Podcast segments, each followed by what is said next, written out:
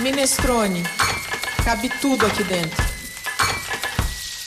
Nesse episódio do podcast Minestrone, em parceria com a Rádio Vibe Mundial, nosso tema será a gastronomia funcional. Na roda de conversa sobre esses alimentos tão especiais, o professor responsável por gastronomia funcional da Faculdade Anhanguera, Fábio Banderó. Depois desse papo, você vai melhorar e muito a sua saúde, saciedade e o prazer de comer. Não vai perder, né? Sejam muito bem-vindos, ouvintes do podcast Minestrone. Eu sou a Cláudia Violi, jornalista e cozinheira. Esse é o terceiro episódio feito em parceria com a Rádio Vibe Mundial para o Vibecast Mundial. O Minestrone é uma plataforma que oferece conteúdo com apuração jornalística sobre tudo que se refere a comida, bebida e boa mesa. Assim como na sopa italiana minestrone, em que diversos tipos de ingredientes como caldo de feijão, carne, frango, além de macarrãozinho, verduras e legumes são combinados entre si, o nosso Minestrone também é inclusivo. No podcast Minestrone, como no site, a gente combina tudo o que fala sobre técnica, ingrediente, livro, filme, revista, documentário, celebridade, saúde, festa, religião, cultura e muito mais que envolve a culinária e a gastronomia. Nessa parceria da Rádio Vibe Mundial para o Vibecast, nosso objetivo é tratar os temas da gastronomia que são voltados ao bem-estar, ao prazer de cozinhar, comer, beber e principalmente compartilhar a refeição, com determinada ênfase para a saúde e a saciedade. Nos outros episódios gravados para essa parceria, a gente teve a presença da chefe Heloísa Bacelar conversando sobre comida de aconchego e o chefe André Bocato falando sobre imunidade com sabor, que inclusive é o tema do livro que ele está lançando por esses dias.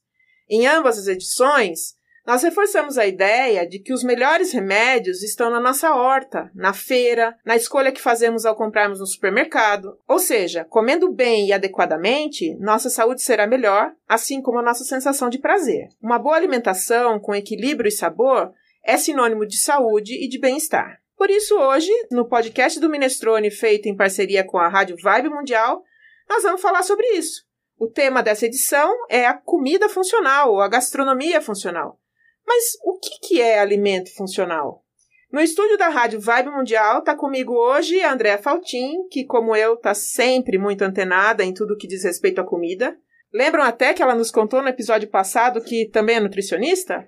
Né, Andréia, querida, como vai? Olá, ouvinte. Oi, Clau, tudo bem? Um prazer enorme estar aqui para falar desses temas que eu amo tanto mais uma vez. E pois é, não é que eu sou nutricionista também? eu tô ansiosa por esse bate-papo de gastronomia funcional. E você? O que, que a gente vai falar hoje, Clau? Bom, quem vai contar tudo sobre gastronomia funcional pra gente é o Fábio Banderó. É o nosso convidado no Minestrone. Ele é professor responsável pela área de gastronomia funcional da Faculdade Anhanguera. Bem-vindo, Fábio. Que bom que você está aqui com a gente hoje. Olá, Clau. Olá, Andréia. Muito obrigado. Uhum. Muito obrigado pelo convite. Fico muito feliz de poder estar aqui com vocês partilhando um pouquinho sobre a gastronomia funcional, todos os conceitos. E para o nosso ouvinte aí, algumas dicas bem bacanas para poder melhorar um pouquinho a sua alimentação e também para poder mudar um pouquinho, entender um pouquinho melhor sobre esses conceitos da gastronomia funcional. Muito bom, Fábio. Você viu que o Fábio é muito jovem ainda, mas ele já tem um envolvimento enorme com gastronomia, não é mesmo, Fábio? É, a minha formação de gastronomia veio, como a gente brinca muito, vem de berço, né? Minha mãe era cozinheira, dormia em restaurante na bancada da minha mãe. O bercinho debaixo da bancada do restaurante. É, a bancada que, que minha mãe trabalhava, estoque, assim, a gente vai desde pequenininho trabalhando com gastronomia involuntariamente às vezes. Ah, não tem melhor formação que essa. E esse envolvimento com a universidade, como é que é? Na universidade eu ministro algumas disciplinas e uma delas é a gastronomia funcional. Uhum. É, é, um assunto hoje que a gente tem muito em voga, né? A gente está tendo muitas tendências de saudabilidade e a gente começa a abordar de uma forma um pouco mais técnica essa gastronomia funcional por quê? Porque hoje, com a internet, nós temos muita receita, as receitas mágicas das dietas, do emagreça 10 quilos em uma semana. a gente precisa sempre trazer para o nosso aluno e também para os nossos ouvintes o que realmente funciona, o que não funciona, o que é mito, o que não é mito. Então a gente faz toda essa abordagem na faculdade para poder trazer para eles um melhor embasamento teórico e aí, consequentemente, poderem aplicar isso na prática. Então vamos começar do começo. Conta pra gente como a gente pode definir essa gastronomia funcional. Gastronomia funcional e cozinha funcional, a gente tem uma diferença muito pequena, né? Porque o que é gastronomia e o que é uma cozinha? Gastronomia são as técnicas que a gente vai utilizar para que a gente tenha o maior aproveitamento dos nutrientes dos alimentos. Então a gente vai utilizar métodos de cocção diferentes, a gente vai utilizar formas de armazenar esse alimento, a gente vai ah, utilizar assim um pouco de ciência dos alimentos para que a gente tenha uma composição e muitas vezes para que a gente consiga não perder tantos nutrientes, que esse é o mais importante. Porque quando a gente está no dia a dia em casa, fala assim: "Ah, eu vou cozinhar um brócolis". É algo tão simples, mas da forma que você utiliza essa cocção, você vai perder alguns nutrientes. Então a gente vai sempre trabalhando as melhores formas, as melhores técnicas e também quais são os ingredientes que vão fazer com que aquele nutriente seja absorvido mais, que a gente tenha uma alavancagem de absorção desses nutrientes. Isso é a gastronomia funcional. Ah, então é um pulo do gato, não é? Porque, veja só, é o que você já usa, só que com a técnica certa. Exatamente, a gente vai apenas utilizar uma forma de ter uma melhor absorção desses nutrientes, das vitaminas, dos minerais e também das partes que a gente, ah, eu tenho alguma patologia, eu tenho alguma coisa, eu não posso consumir algum ingrediente. Então a gente vai fazer um balanceamento juntamente com uma nutricionista, juntamente com, com algum profissional da área, para que a gente consiga ter uma melhor absorção. Então é muito simples, assim, às vezes as pessoas querem, acham que é uma coisa de outro mundo e não é né, um conceito que vem surgindo que é muito importante e vai ser muito utilizado daqui para frente para essa questão da saudabilidade. Nutrição e gastronomia funcional andam então de mãos dadas. A gente sempre define que sim, porque a nutrição ela é muito importante, que ela vai estudar com profundidade os nutrientes, ela vai estudar com profundidade os alimentos, ela vai estudar com profundidade as formas de absorção no nosso organismo. E a gastronomia, a execução disso, ela precisa estar aliada. A gente tem algumas discussões, né, que chefe de cozinha não gosta de nutricionista. Pelo contrário, nós adoramos nutricionistas, né? Mas é que de vez em quando isso foi uma questão muito cultural que veio sendo enraizada na parte operacional da cozinha no Brasil. Mas sim, gastronomia funcional e nutrição andam de mão dadas, precisam andar. Porque muitas vezes esse cozinheiro, esse chefe, ele acaba não tendo o conhecimento tão técnico que uma nutricionista tem. Então, quando a gente vai elaborar alguma dieta, a gente precisa do apoio dessa nutricionista. Acho engraçado ele falar disso, porque, sabe, eu sofri muito bullying na faculdade, tanto de nutrição quanto de gastronomia, porque foram fazer os dois e no mercado. Tanto que a André é nutricionista, até fica meio esquecida. Eu sou cozinheira mesmo, porque essa rixa sempre existiu, mas eu vejo desde, ah, sei lá, 15 anos atrás que eu sou formada até agora, isso vai diminuindo, isso vai cada vez dando maior possibilidade, cada vez mais a gente tem mais pessoas fazendo ambas as faculdades, né? É, você acaba complementando o seu conhecimento. Sim. Eu mesmo estou cursando nutrição também, justamente para ter esse complemento. Por mais que eu já tenha toda a formação, pós-graduação nessa área, às vezes a gente tem umas abordagens que são necessárias, né? Essa questão surgiu muito, a gente fala, e fazendo esse relato histórico, surgiu muito com a chegada dos grandes chefes franceses no Brasil, né, na década de 70. Aquele cara extremamente autocrata, tipo, aqui ninguém entra, aqui ninguém faz nada, eu que mando e acabou. E aí isso criou essa ruptura que nós temos entre o chefe de cozinha e a nutricionista. Mas quais são os principais ingredientes assim que a gente poderia caracterizar como ingredientes de uma gastronomia funcional? Eles diferem de alguma forma, por exemplo, as gorduras ou as carnes, por exemplo. A gente faz gastronomia funcional com carnes também? Assim, a gastronomia funcional, ela é, são todos os alimentos. Todos os alimentos eles são funcionais. Por quê? A grande questão é que nós precisamos entender quais são as minhas deficiências no meu corpo. Fala assim, ah, eu tenho uma deficiência de ferro, então eu preciso suplementar ferro. Esse ferro ele pode vir de folhas verdes, ele pode vir de, uma carne vermelha. Ah, eu estou com deficiência, isso é uma infelicidade que nós temos no brasileiro. O brasileiro quase não come peixe. Então nós temos uma grande deficiência de ômega 3. Então, ah, eu estou com uma deficiência de ômega 3, eu preciso suplementar esse ômega 3. Ah, eu estou com uma deficiência de licopeno, eu estou muito branca, então eu preciso ter um pouco de licopeno. A gente vende abóbora, cenoura, então a gente vai sempre trabalhando para poder balancear a necessidade de cada um. Não existe uma dieta geral para a cozinha funcional que vai funcionar para todo mundo. Não. Nós temos aí uma característica que será necessária pessoa a pessoa. E é por isso que a gente precisa sempre de uma orientação técnica porque muitas vezes eu falo que a, dieta da tia, né? Toda tia tem uma dieta para você emagrecer, para você melhorar.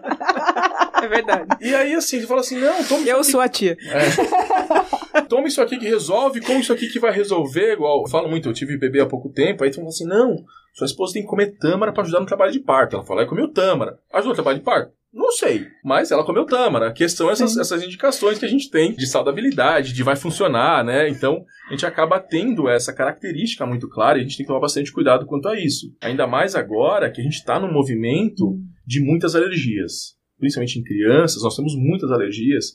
E aí vai nessa história da dieta e você pode ter algum problema que é um pouco mais sério. Eu achei super legal você ter falado disso, porque quando a gente fala, ai, gastronomia funcional, cozinha funcional, parece que é uma receita de bolo para todos, né? Mas é bem ao contrário, é bem a entender a individualidade de cada um e fazer o mais gostoso e uma alimentação mais gostosa para aquela pessoa. É isso mesmo? Exatamente. É que assim, quando a gente fala de funcional, quando a gente fala de saudável, quando a gente fala de fit, vem, é intrínseco na cabeça das Sim. pessoas, fala assim, é sem gosto, é só salada. Eu ia perguntar sobre isso mesmo. Onde é que fica o prazer diante disso? É, então, as pessoas têm essa característica, ah, é sem gosto, é só salada, é só coisinha grelhada, e não é. A gente precisa, como a gente iniciou a fala antes, né? trabalhando com as técnicas, vai ficar gostoso. Logicamente, eu não vou te oferecer uma coxinha funcional. Não vai, não, isso não cabe, né? Aquela de jaca, não é? Aquela, a de jaca não é funcional porque ela é frita, né?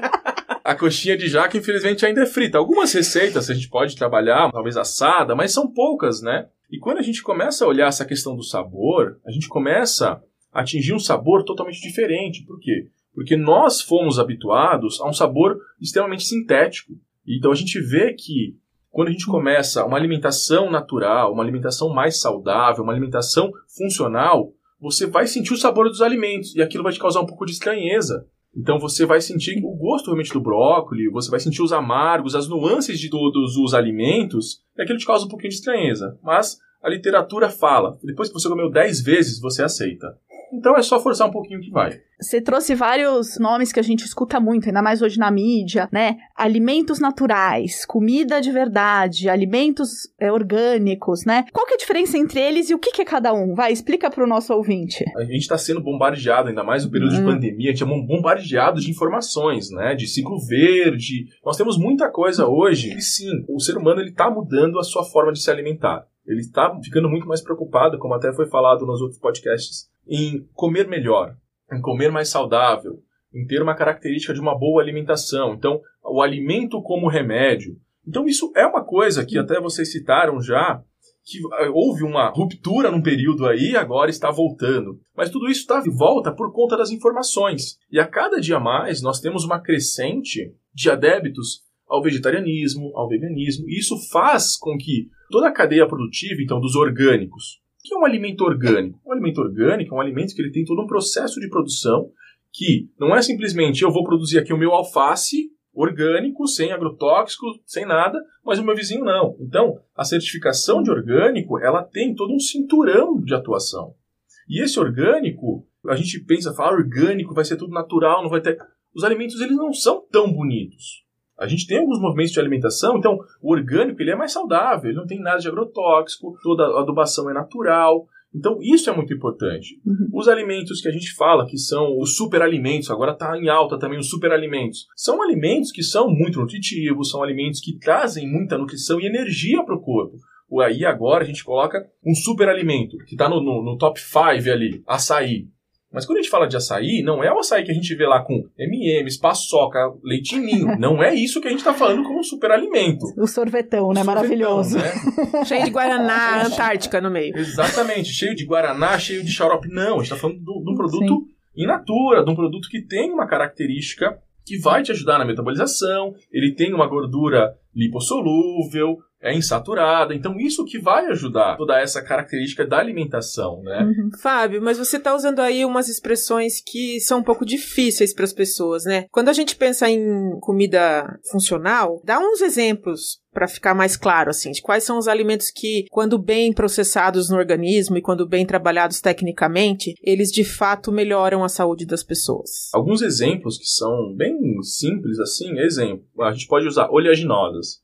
As oleaginosas a gente pode introduzir na nossa alimentação de forma muito simples. Então, uma castanha do Brasil, uma nozes. A gente pode introduzir numa salada. Ela é rica em óleos, em óleos que não são lipossolúveis, são óleos que precisam de gordura. Então, ela vai fazer com que a gordura que ficaria acumulada, ela ajude na minha digestão. Então, ela não vai deixar com que as gorduras saturadas se acumulem no organismo. Nós temos propriamente, ah, eu preciso de um pouco mais de nutrição de ferro. Eu posso fazer uma lentilha, eu posso fazer um brócolis, eu posso usar uma carne vermelha. Então a gente começa a pegar os nossos pratos do dia a dia e agregar alguns produtos. Um exemplo, nós podemos fazer que o pessoal adora, paulistano adora hambúrguer.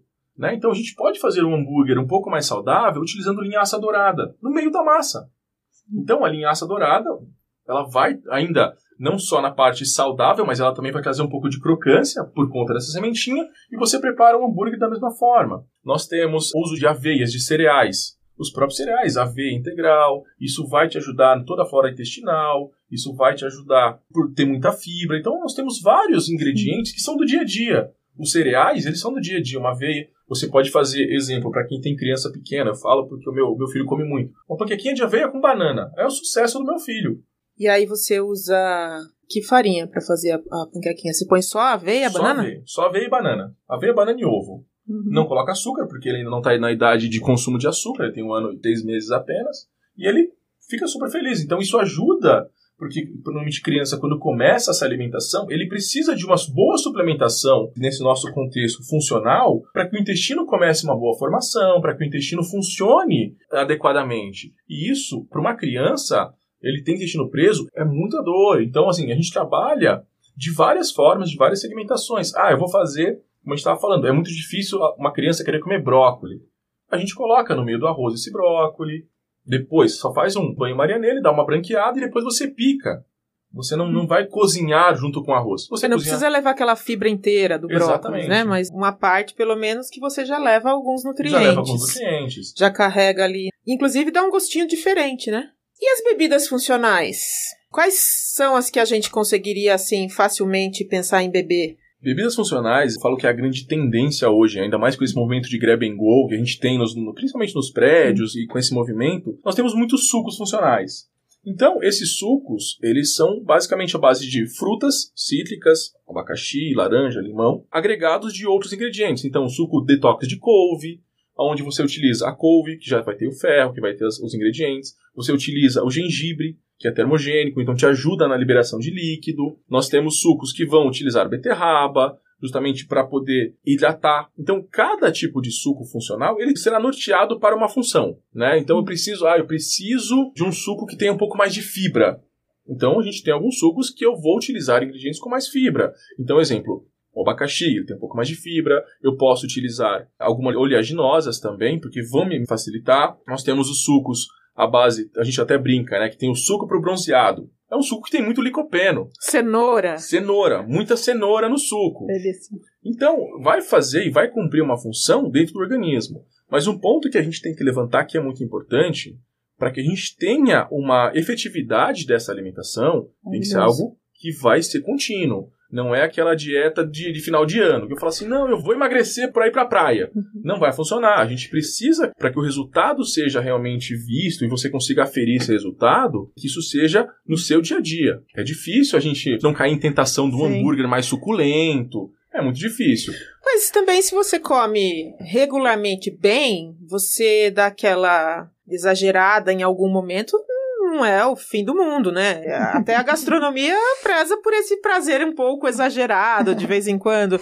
Tô sendo muito permissiva, será? Ah, acho que não, mas eu acho que o que o Fábio quis dizer é que não adianta achar que o suco funcional vai ser milagroso e eu tenho uma dieta que é só de pizza, hambúrguer, sei lá, sem só trecheira, e daí eu tomo um suco e isso vai mudar minha vida. Mas eu acho que se eu tenho uma, uma alimentação saudável como um todo, um dia de trecheira, tudo bem. Um dia, dois dias num mês, quatro dias num mês, tem um limite? não sei, mas. Não, acho que tem que ser a exceção, o exagero, né? É, exatamente. Acho que tudo que for exagerado no nosso corpo vai fazer mal. Né? A gente fala, eu brinco muito, eu falo assim: se você tomar muita água, vai te fazer mal. Né? Afoga, né? Afoga. Então, assim, a gente tem que sempre tomar cuidado que essa alimentação, essa alimentação funcional, esse contexto de alimentação, ele tem que ser algo balanceado, ele tem que ser algo que você realmente tenha e seja a débito e faça. Só que aí a gente só tem que tomar cuidado que nós nos tornaremos um pouco mais chatos, né? Porque fala assim: ah, almoço com o pessoal da empresa. Sim. Ah, não, os caras, todo mundo quer comer hambúrguer. Você fala assim: não, não, hoje não dá, eu tô numa dieta. Então a gente não pode levar ferro e fogo. Tem Sim. sempre o dia que a gente vai sair para comer o hambúrguer, não é para deixar de comer tudo na sua vida, comer pizza. Não, coma, continue comendo. Porém, se você tiver a opção, ah, eu vou comer uma pizza com a massa branca ou com a massa integral, opte pela massa integral. Você vai ter mais fibra. Se você tiver uma pizza com quatro queijos ou uma pizza com legumes, opte pela pizza de legumes. Então é assim que a gente vai sempre tomando cuidado e seguindo essa nossa dieta, seguindo essa nossa forma de consumir para que traga mais saudabilidade. Ainda voltando às bebidas. Bebidas como cerveja, por exemplo, ela pode ser bastante saudável, não pode? Pode. Houve uma grande discussão, né? Falar assim, ah, a cerveja da barriga,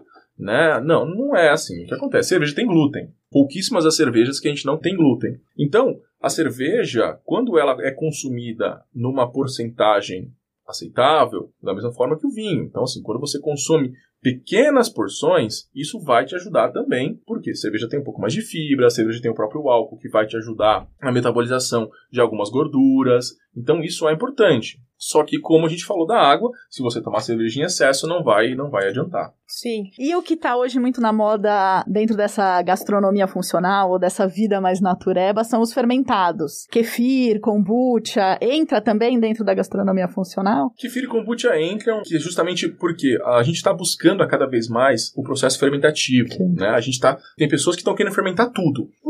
Se a gente for olhar na história, o que, que foi o processo de fermentação? É um processo que a gente começa a quebrar algumas cadeias.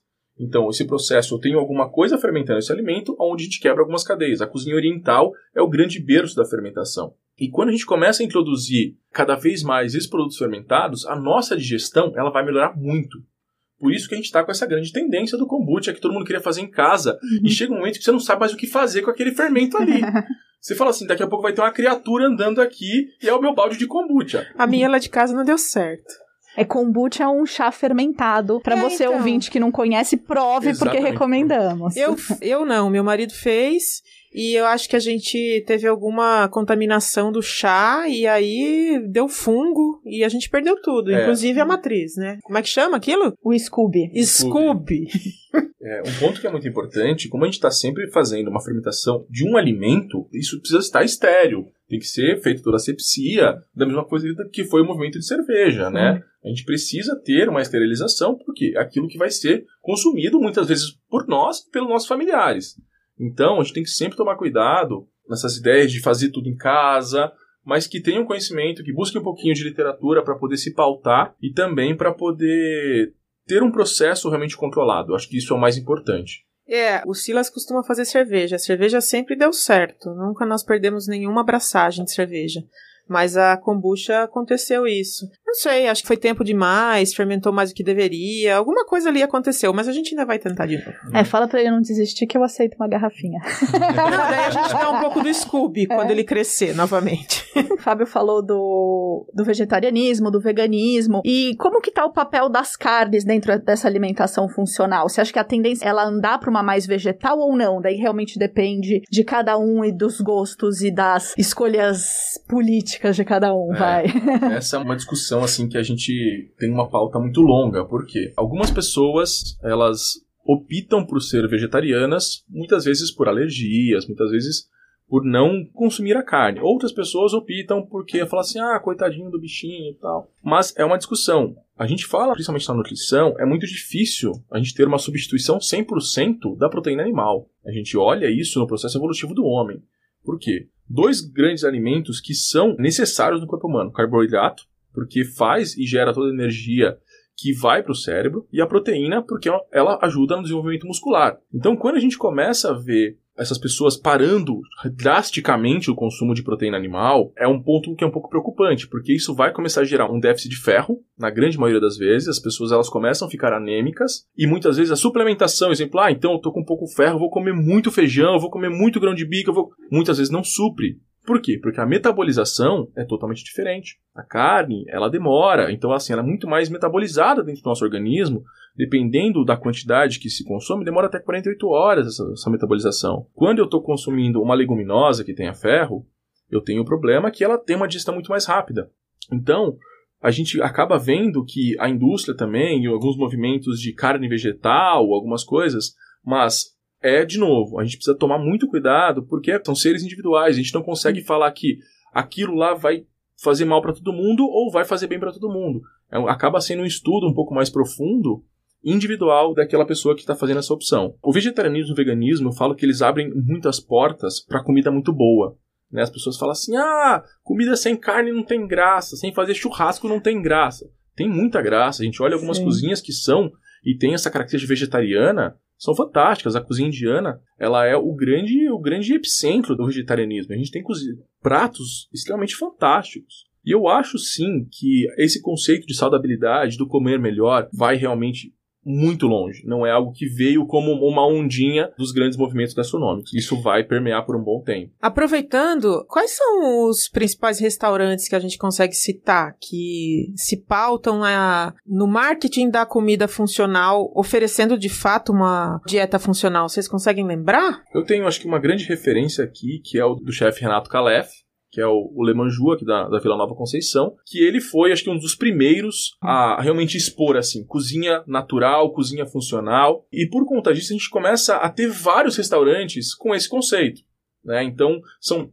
muitas vezes não tão exponenciais na cidade de São Paulo, porque a gente está num, num, grande marco de, de, restauração aqui, mas ele eu acho que é o grande referência hoje do mercado para esse tipo de alimentação. O que a gente tem que só tomar muito cuidado que alguns restaurantes eles se posicionam como saudáveis e não são tão saudáveis assim, outros se posicionam como natural e não são, mas muitas vezes não são tão naturais assim. E esse consumidor ele quer saber, a cada dia mais ele quer saber a origem do alimento que ele está consumindo. Então eles vão, o cara vai dar um Google, o cara vai dar um Google lá e vai falar ah, quem é seu fornecedor. O cara vai dar um Google e vai ver que realmente não é tão claro como ele diz que é. Com toda razão, né? Inclusive. Bom, gente, o papo tá muito gostoso e para você que nos ouve, sabe que a gente adora comer e falar de comida. E você, você deve gostar também, já que você nos acompanha nessas deliciosas conversas com convidados tão especiais quanto tá sendo o Fábio Banderó aqui com a gente, especializado na gastronomia funcional. Acesse o site minestrone.com.br, ele é um espaço inclusivo e democrático, sem juízo de valor. Cabe tudo aqui dentro: comida, bebida, ingrediente, tempero.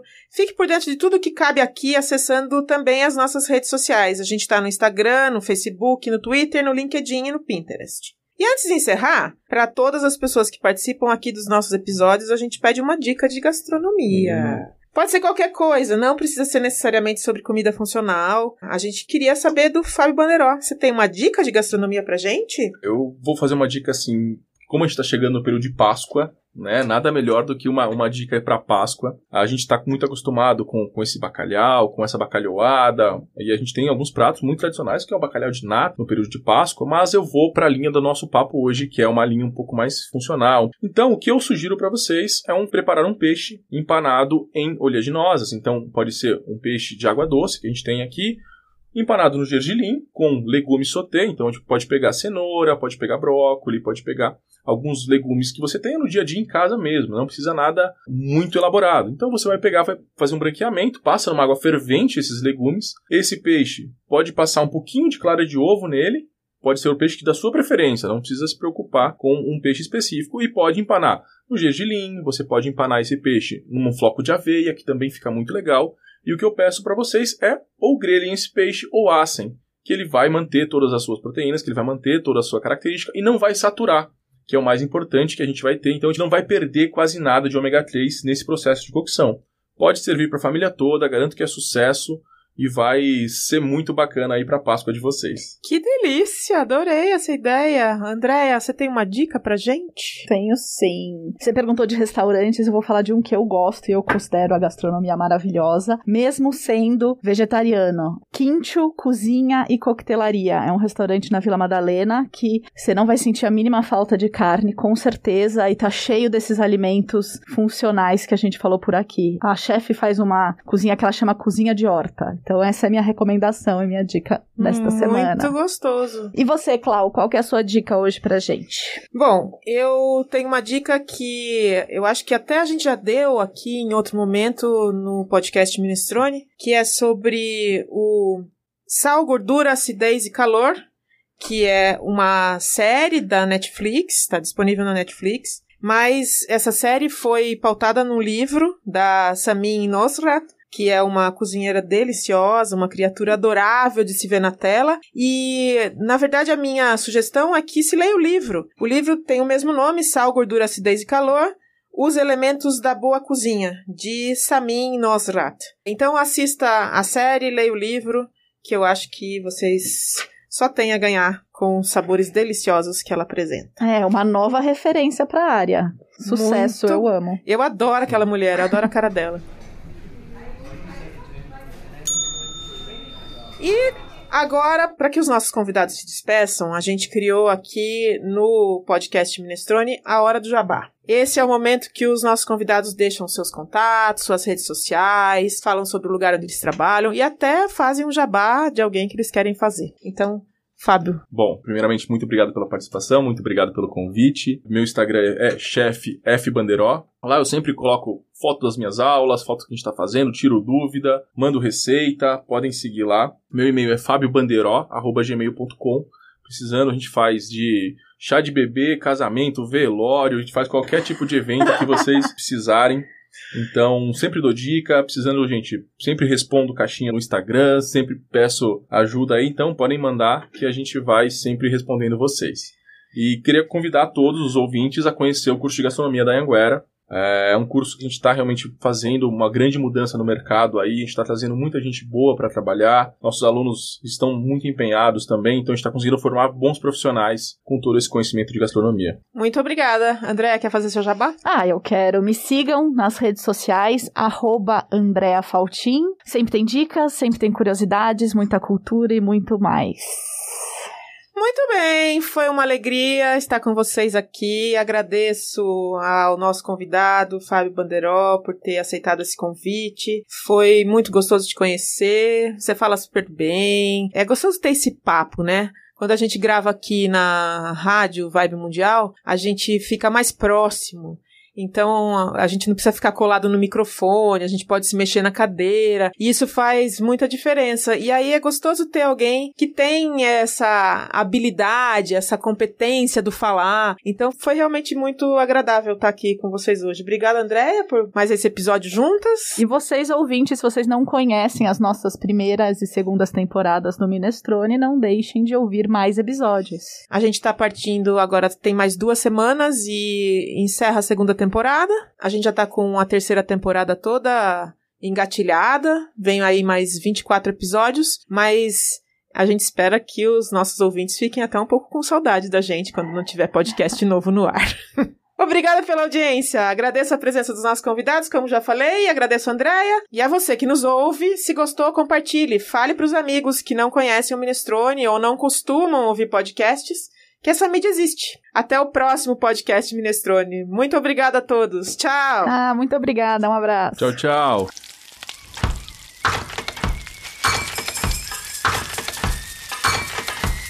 Minestrone. Cabe tudo aqui dentro.